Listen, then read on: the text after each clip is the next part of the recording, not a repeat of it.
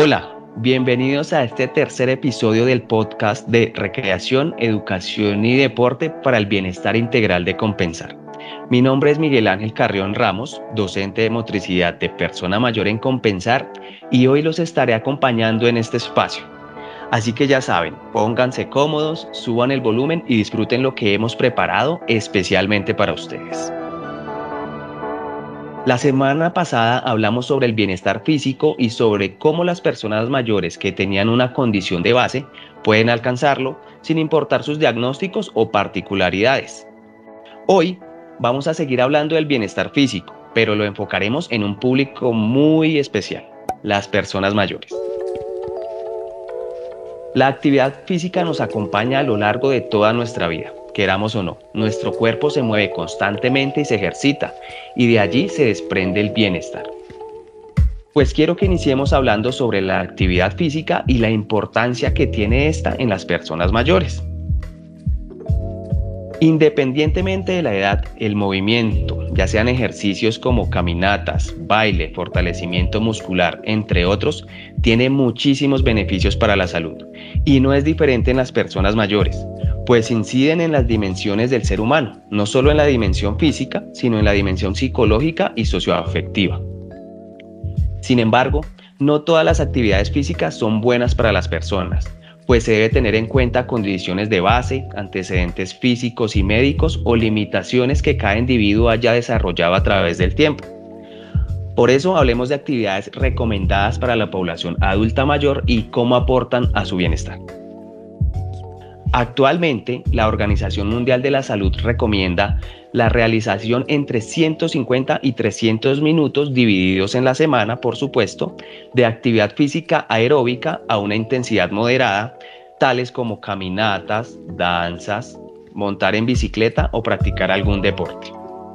Asimismo, nos dicen que sugieren el entrenamiento de la fuerza muscular dos días a la semana para grandes grupos musculares con ejercicios multiarticulares y funcionales para sus hábitos de vida diaria. Adicional a ese entrenamiento cardiorrespiratorio y al tono muscular, se recomienda agregar trabajos de equilibrio y estabilidad junto con estiramientos como método de recuperación y movilidad en cada práctica física. Estás escuchando Podcast Red. Hablemos ahora del real impacto que tiene el bienestar físico en esta etapa del ciclo vital. Sabemos que el deporte tiene muchos beneficios, no solo en el tono muscular o capacidad pulmonar, sino también en la parte emocional y social, pues se promueve la integración entre las personas, fomentando las redes de apoyo y aumenta la autoestima. Tal vez se pregunten cómo se puede generar una rutina que sea funcional y que se adapte a las capacidades de los adultos mayores. Este tipo de rutinas de ejercicio físico para la salud en las personas mayores debe cumplir tres características.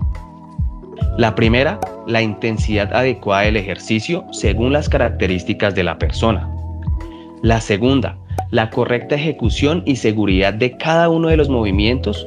Y la tercera, la funcionalidad de los mismos en las actividades diarias de la persona. Solemos creer que el ejercicio y el bienestar físico son exclusivos para personas jóvenes y que las personas mayores son sedentarias y poco se preocupan por mantener su cuerpo sano. Pero es un concepto que ha cambiado a través del tiempo, pues las personas mayores se han involucrado cada vez más en estos espacios de bienestar físico integral. Como vimos, hay muchas opciones para iniciar una rutina llena de movimiento que, además de funcional, sea muy beneficiosa para la salud de las personas mayores. Caminatas, ejercicios de baja intensidad, danza, fortalecimiento, estiramiento, equilibrio y muchas otras opciones están al alcance de cualquier persona que quiera empezar a trabajar en su bienestar físico.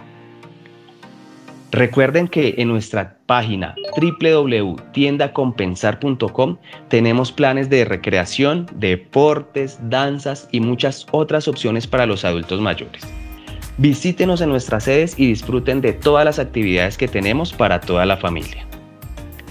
Pues bien, nos escuchamos en una próxima ocasión y no olviden conectarse el próximo fin de semana en el que seguiremos hablando sobre cómo alcanzar el bienestar integral.